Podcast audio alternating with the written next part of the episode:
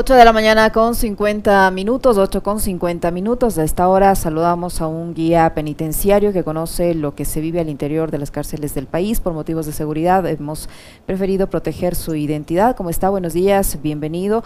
Las autoridades aseguran que están trabajando para retomar el control en la penitenciaría del litoral.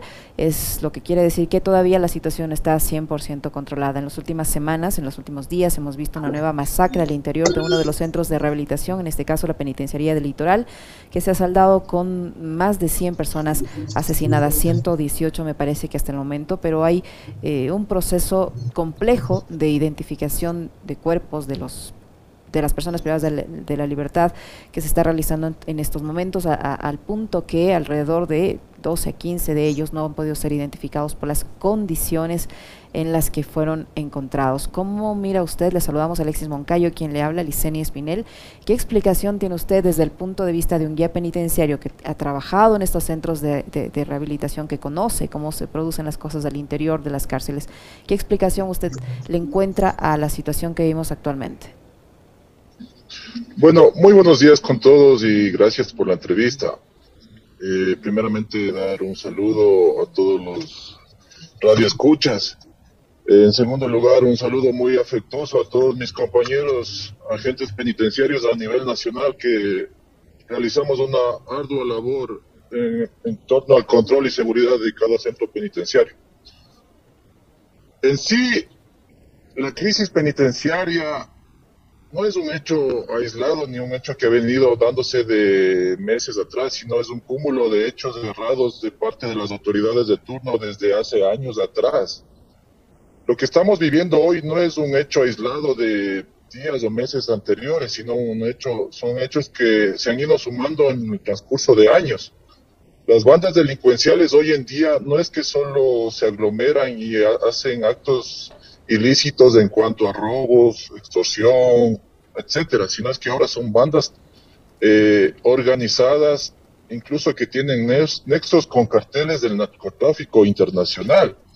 Lastimosamente hoy se han desencadenado en una guerra total en todas las cárceles, principalmente en los en las regionales, en donde hemos visto y hemos tenido que lamentar eh, la trágica, el trágico deceso de personas de privadas de libertad, como lo ocurrió, lo ocurrido en días anteriores en la penitenciaría del litoral. 118 ríos asesinados, mutilados, quemados, decapitados. Es una masacre total, la cual el Ecuador nunca había antes visto en el sistema penitenciario. Esto es un cúmulo de fallas garrafales de directores eh, han venido dándose eh, meses, meses tras meses, y años, años tras años.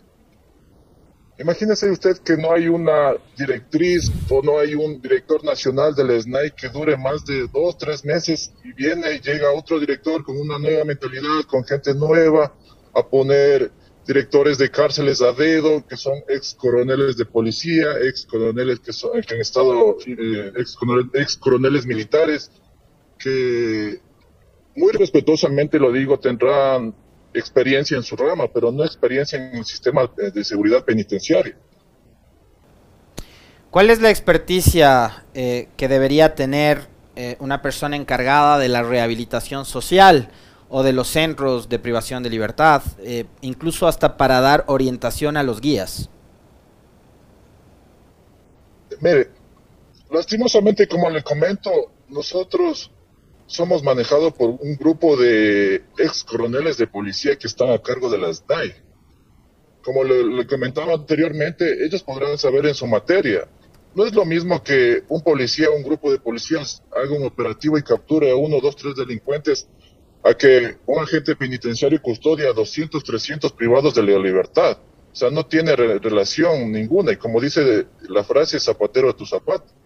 Debería en sí estar a cargo de las NAI un personal penitenciario o un agente penitenciario que tenga las características de poder dirigir a todos desde, desde arriba.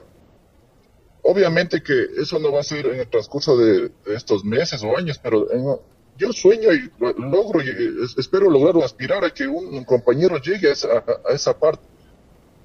Incluso cuando haya una formación de agentes penitenciarios en una escuela que no la hay, debería encargarse de la misma o de los aspirantes eh, agentes penitenciarios en servicio activo que sabemos de lo que es trabajar en una cárcel, que sabemos lo que es custodiar a 300, 400 privados de, la libertad, y no solo con eh, palabras, sino también con hechos. Tal vez la policía entra a hacer requisa una o dos veces armados con todo lo, que les da el Estado, chalecos, eh, pero, no pero, no están todo el tiempo ahí, ellos no están permanentemente, o sea, van cuando hay un operativo. Exacto, así es. En cambio, nosotros permanecemos 24 horas al día viviendo y conviviendo con el privado de, la libertad. Conocemos su psicología, conocemos cuáles son los movimientos que van a dar. Y nosotros lo informamos a través de partes informativas, pero las autoridades no nos dan oídos, nos dan... Es, muy fácil, es muy fácil eh, introducir armas, porque hemos visto en los últimos operativos videos en donde se han eh, decomisado una serie de artefactos, de armas blancas. Eh, es, es, tan fácil, es tan sencillo meter droga, meter armas a las cárceles. Mire, con eso le voy a contestar. Lastimosamente, como le comento, la delincuencia ha escalado y ha llegado a un nivel nunca antes visto en el Ecuador.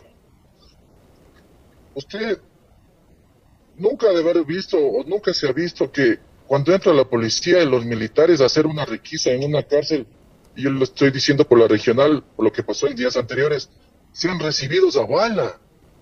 ¿Dónde se ha visto eso? Por favor. Las autoridades dicen, bueno, vamos a retomar el control, pero no es así.